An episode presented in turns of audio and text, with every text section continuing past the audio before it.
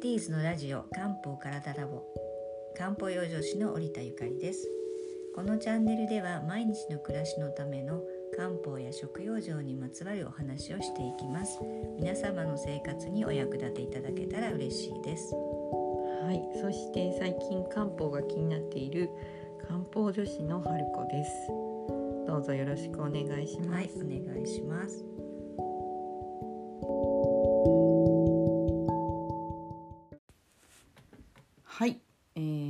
梅雨の季節がやってまいりました。はい。まああの正確にはまだ入ってないよねあ、そうですか。ね。もうもうすでにジはい、でもそのあの 早め早めの対策がすごくいいのではい、あの今の時期もう春も深まって結構乾燥もね、晴れの日も多くてね。体調いい人が多いと思うんですけれども、うんうんうん。でもこれもつかの間でもうすぐ、あの梅雨がはい、始まるのでで漢方ではやっぱり一つ前の季節の前に対策をするっていうことが、あのまあ、未病対策としてはい、有効っていうふうに考えるのではい、梅雨に入る前にちょっとこのお話をしたいと思います。わかりました。はい。なんか春子さんは今はい。調子は？私は湿気に関してはあのむしろあのウェルカムな人間なのであそうなんですね。大好きなんですけど、あそうなんだ。はい、もともと乾燥タイプだからだと思うんですけど、そうですか。そあそれはじゃあ、、はいい、いですよね。周りの人が湿気で悩んでますね。そうですよね。私もね湿気の多い日はやっぱり寝起きも悪いですし、うんうん、梅雨になるとやっぱりちょっとうつうつしてきます。うんうん、はい。やっぱり自然界の湿気がこう高まると湿気度が高まるとはい、体の中の湿気も多くなるんですよ。そうですよね。はい、日本いや日本人じゃないあの人間もはい、あの、まあ、自然界の動物ですので、うんうん。まあ、連動してますね。うん、で、まあ、湿気は本当にあのむくみとか、まあ、頭痛とかぐらいかなとかって思う方も多いかもしれないんですが、はい。ほっとくことで万病のもとになるのでねうんうん、脅かすわけではないんですがあの上手に体の中を除湿していってほしいと思います。はい、はい、体の中を除湿するっていうのをうん。考えたことないですよね。難しかやっいぱり。ですね。そのそうですか、でも今日はそういうお話をね、はいしていきたいと思います。でそうですよね。どういうのがやっぱり除湿できてないうん。異常、まずは。はい、はい。症状かというと、まあかまあ、よくあるのが手足のこわばりですよね。動きづらい動かしづらいってことですね。そうまだ春子さん40代前半なので、あまりないかもしれないんですがはい、やっぱりね50過ぎるとはい。こわばりっていうのが日によってあって、なるほど。手とかこう握る時にねうんうん。握りにくくなるとか痛くなるとかってあるんですよ。痛もみた感じもね、うんうん。ちょっと膨らんでたりとかねそうですね。痛みまではないですけど、動かしづらいっていうのはうん。朝と日中ではまあ差はありまあすよね。そうですか。じゃあそういうちょっとはい、寝起きの兆候っていうのがあるのかもしれないですよね、あと分かりやすく顔がもう鏡を見たらむくんでるとか、うんうん。あとは足がむくむとか、うんうん、まあ、夕方になると足って余計にこうそうですね。あの水が下がってくるのでむくむんですけれどもね、あとは軟便とかもやっぱり水が多いことによるあの胃腸の調子が悪くて軟便になるってこともありますしう、んうん。あと寝ても寝ても眠いとか、はい、はい、あとまあ大便が匂うとかうんあと便が便器につくようなちょっとねっとりしたような便っていうのがあるじゃないですか。はい、はい、はい、そういうのもやっぱり湿気が溜まってるという兆候ですしあとまあむくむにあの準じるんですけど関節痛とかね、はい、はい、それもやっぱり水がそこに溜まることによる痛みですよね、はい、はい、疲れやすいとかはい、あと本当だるくてやる気が起きなくなりますねうん。私なんかはね、はい、あと片頭痛とかうん、あと痰の絡み、はい、まあ、男性に多いんですけど、おお、まあ、特にあの湿気の多い時にあの痰がこう喉のところにねあのまとわりつくみたいなうんうん、時が多くなると思います。こういううになんか当てはまることがあればはい、ちょっと気をつけていただきたいですよね。あー私は寝ても寝ても眠いが、あーまあ当てはまりますねそうですか。それがね水の巡りなのか、うんうんまあ水と血も連動してるんですが、血のねあの巡りが悪いのかとか、あとは気を境なのかとかっていうのはうんうん。またいろいろね、そうですよあのカウンセリンねグすればわかることなんですけれども、はいはい。まあねあの水巡りが悪くても眠くなったりします。うんうん。はい。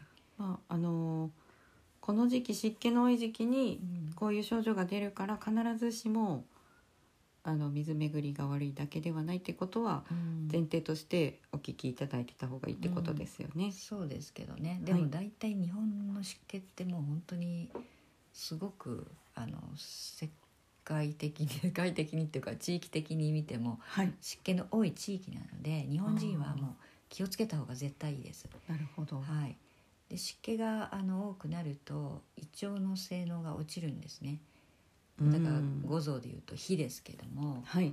はい、火がやっぱり傷んでくるのではい。火が傷むとやっぱり水巡りが悪くなるんですよ。水の代謝が悪くなるんですね、うんうん。はい、で私たちがまずできることってこの火。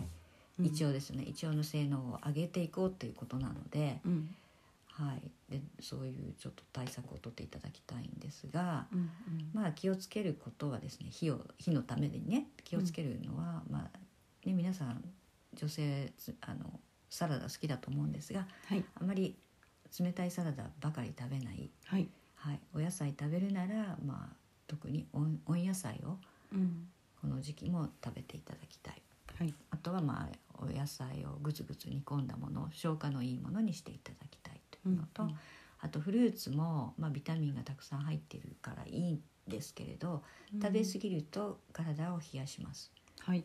はい、あとね氷の入った飲み物を少しずつね飲まれる方も多くなってると思うんですがうん。できるだけ飲まないでいただきたいですね。うん。あのキュッとあの冷たいものが胃に胃腸に入っちゃうとうん。こう収縮して動きが悪くなりますし、うん。はい、体が冷えることで巡りっても止まっちゃうんですよね。うん消化も悪くなりますよね。消化も悪くなりますね。はい。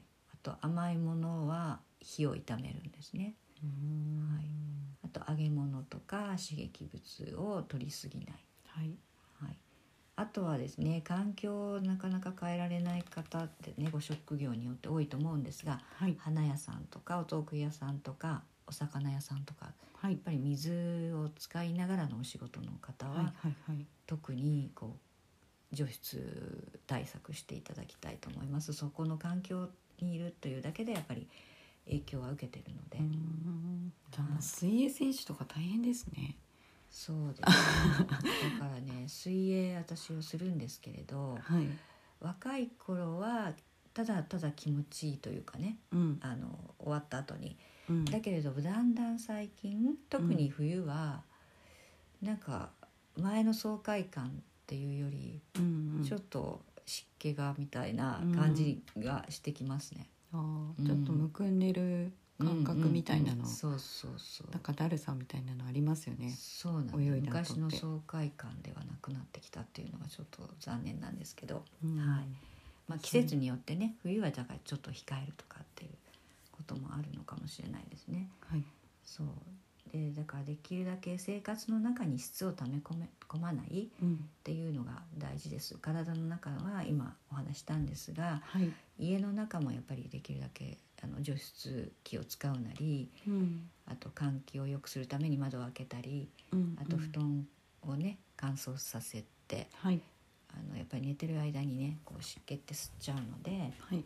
布団乾燥機を使うなど対策するのがいいと思います。うんうん。はい、あとは食用場ですよね。そうですね。うん、何か食用場されてます？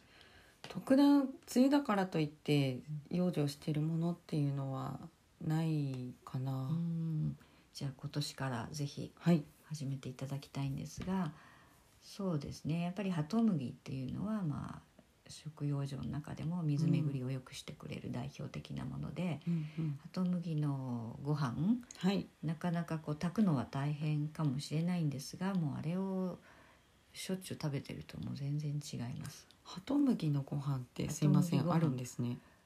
雑穀の中にハトムギが入ってる場合もあるあしそうなんですね。私は玄米の中にハトムギを少し入れて炊い,、うん。炊いてますね、なるほど、はいあとはトウモロコシのひげね。なるほど、はい。これは去年も先生たくさんあの教えてくださいましたね。このトウモロコシそうのひげなんです。あれね捨てちゃうのもったいないんですよ、例えば家で、うん。あのトウモロコシ買ってきてひはげついてるじゃないですか、そうですね。あれはなんか活用方法あるんですか？ありますあります。あれはまあできるだけあの無農薬がもちろんいいんですけれども、あそこのひげの部分をちょっとあの窓辺とかに置いてはい乾燥させて、はい。それをもう熱湯にかけてお茶にする、なるほど。い。らずに、あのうん、干しとくだけでも。干しとくだけで大丈夫ですよ。なるほど。だから干す手間をかけたくないんだったらまあ行ってもいいですけれども。はい、あれも買うとねそこそこのお値段するので。そうですよね、はい、ぜひ捨てないで活用していただきたい、なるほど。はい、あとはね自負紙っていうまあはい。丼、の乾燥したものなんですけれども、これもすごくあの水巡りを良くするお茶の材料です、うんうん。はい、あとはね小豆はねうんうん。皆さん、あのまああんことして食べると思うんですが小豆茶とかあとはまあ甘く煮ないで、はい。はい、食べていただくっていうのもいいですね。なんか食べたくなるものですねこの季節、ね、そうですよね。やっぱ体が欲してるんですよね、うんうん。はい、あとはね体を温めることで水の巡りもよくするんですね。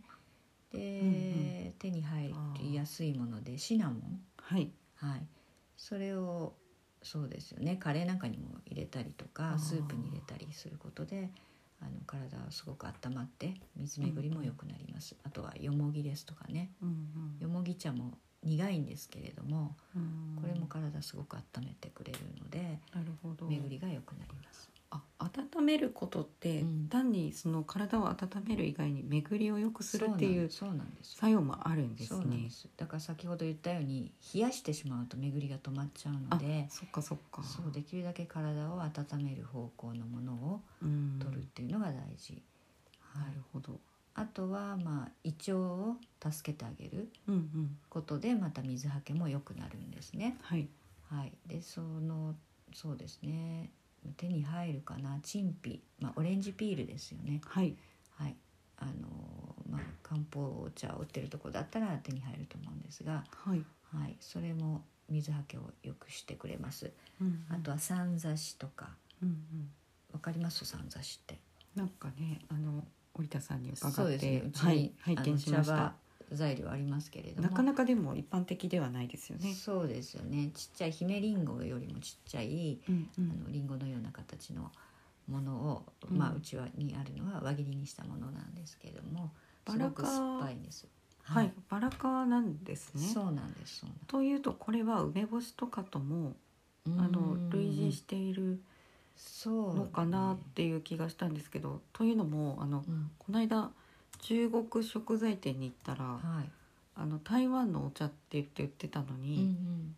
えっ、とう小梅を燻製にしたものと、あのーもうここにさっきおお伝えいただいた何だったかなごぼうとそれから肝臓。